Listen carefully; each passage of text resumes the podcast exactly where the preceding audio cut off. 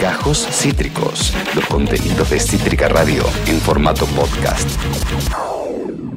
Eh, me tomó un, un, un forchi, forchi atrevimiento, porque mientras le, caliento la silla a Franco, eh, quería comentarles un libro que leí, de mi autor favorito, libro que terminé en una, sala de espera, eh, fue una espera muy larga y me dio para terminarlo, y es este que tengo acá, siempre quise hacer esto, es la primera vez que lo hago, que es este, Cuarteles de invierno, muy lindo, este libro de Osvaldo Soriano, yo lo compré en Plaza Italia el día domingo que no pude entrar a la feria del libro por la cantidad de gente la marea de gente imposible que había en la entrada y la organización como el culo de las filas. No sabías cuál era para con entrada, sin entrada, eh, cuál era para el evento tal, aquel. Era realmente imposible.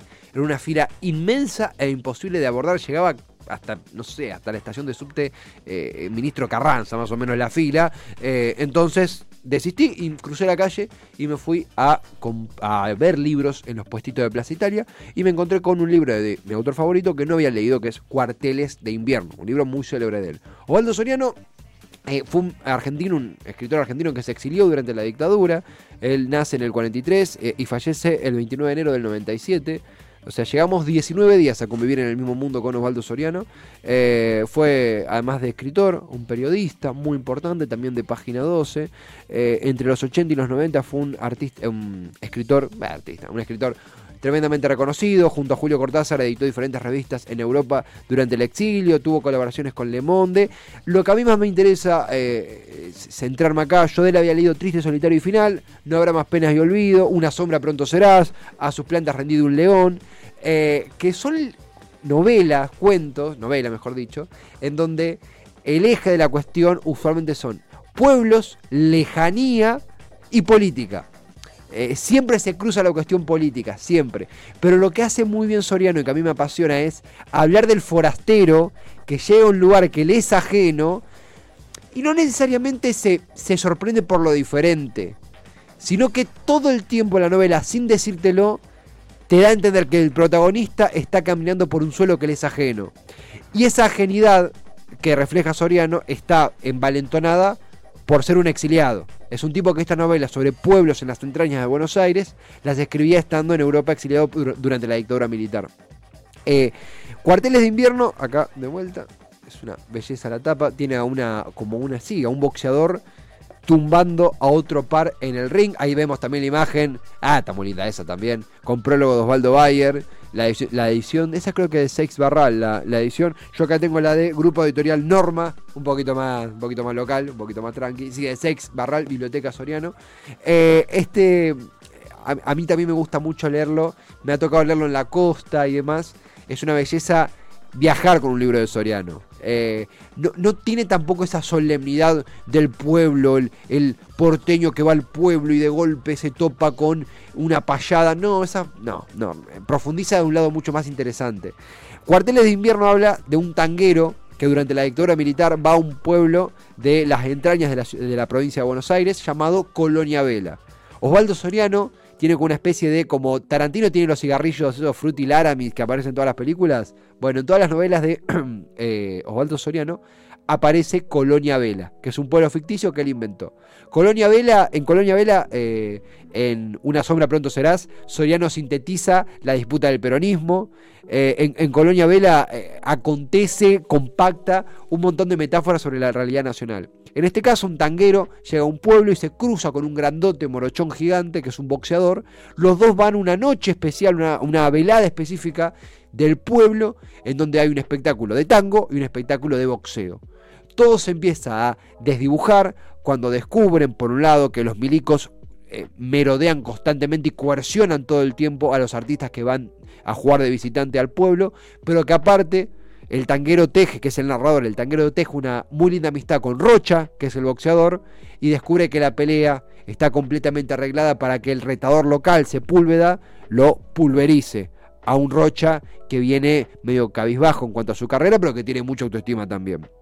Eh, Cuarteles de invierno es también, eh, por así decirlo, una especie de, sí, una especie, no, una suerte de metáfora de lo que era la dictadura militar en el interior de la provincia de Buenos Aires. Eh, el, el poder completamente desnudo y completamente sin límites que tenían los milicos para circular, para coercionar, para gobernar. E, es muy loco porque va a un pueblo y uno cuando usualmente ve una película o una novela se nombra un pueblo, siempre aparece la figura del intendente, como un tipo eh, campechano, local. Acá el intendente ni aparece ni aparece porque el poder está diseminado, distribuido entre los milicos que merodean en un falcon, en falcones, con sus armas, con sus amenazas, eh, todo lo que rodea a los eventos de esa noche. me interesa mucho también que todos estos eventos, el, corazón del libro se desenvuelve en una velada, eh, arranca con el tanguero queriendo persuadir a Rocha, termina como termina, de una manera muy cruda, de una manera muy, muy lejana a todo. Soriano tiene una marca también que es que todos sus libros arrancan y terminan con. todos sus libros no, pero gran parte de sus laburos arrancan y terminan con un viaje. Y cuando arrancas el libro con la persona viajando, con el protagonista viajando, la realidad y la expectativa es una. Y cuando terminás, sentís las ojeras, el cansancio y la pesadez de todo el peso de la historia en ese pasajero que va a ese viaje final, ese viaje de conclusión.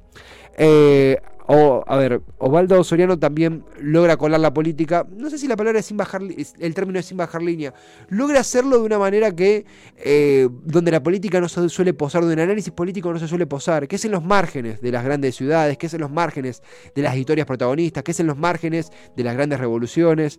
Eh, triste, solitario y final, de nuevo, compacta la disputa del peronismo y son tipos cagándose a tiros en un pueblo gritando viva Perón de cada lado y la frase de cada uno es la vida por Perón y se matan entre ellos, que es una síntesis de lo que pasaba en Argentina.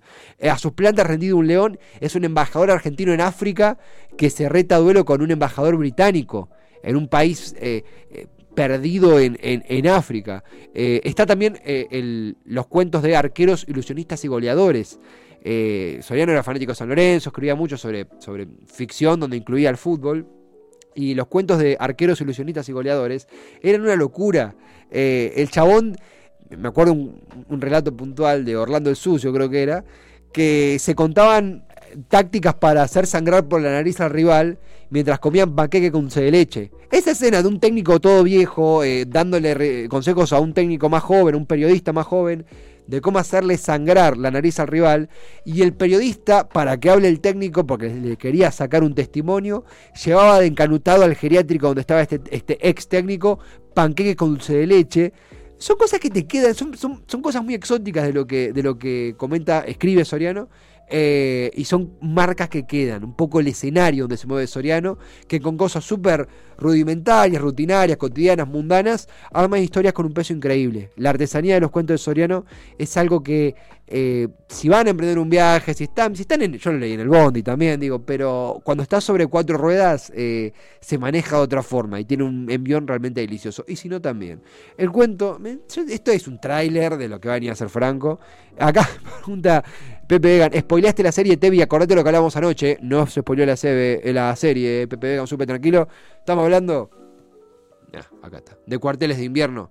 Osvaldo Soriano. Un libro que me compré el día... disculpas, Esteban. Te disculpas. Perdón, perdón, Pepe, perdón. No, no, perdón. Acabas de escuchar Gajos Cítricos. Encontrá los contenidos de Cítrica Radio en formato podcast en Spotify, YouTube o en nuestra página web.